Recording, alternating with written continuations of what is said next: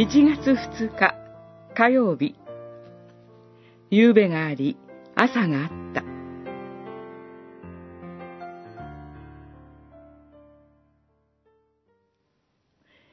はじめに神は天地を創造された。地は混沌であって、闇が深淵の表にあり、神の霊が水の表を動いていた。神は言われた。光あれ。こうして光があった。神は光を見てよしとされた。神は光と闇を分け、光を昼と呼び、闇を夜と呼ばれた。夕べがあり、朝があった。第一の日である。創世記、一章、一節から五節。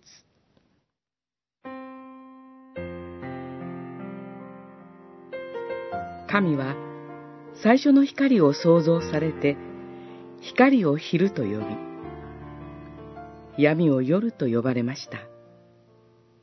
その後、この命の光が染み通っていくようにして、世界のもといが整えられていきます。そして、夕べがあり、朝があった、と、六度繰り返され、最後は満たされた安息に至ります。夕べがあり、朝があった。その順序が問題です。朝をスタートとして夜に向かうと考えるのが世の常かもしれません。人間の生涯もしかりです。夜明けの少年期を駆け抜け、日の光の満ちる昼の最盛期を過ごし、哀愁の漂う黄昏時をもって、死という人生の夜にたどり着く。しかし、聖書においては、夜で終わる物語はないのです。夕べの後に朝が来る。混沌の夜があっても、必ず希望に満ちた朝が来るのです。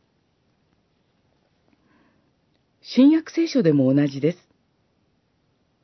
主イエスが十字架で死なれた時、真昼なのに真っ暗になったと記録されています。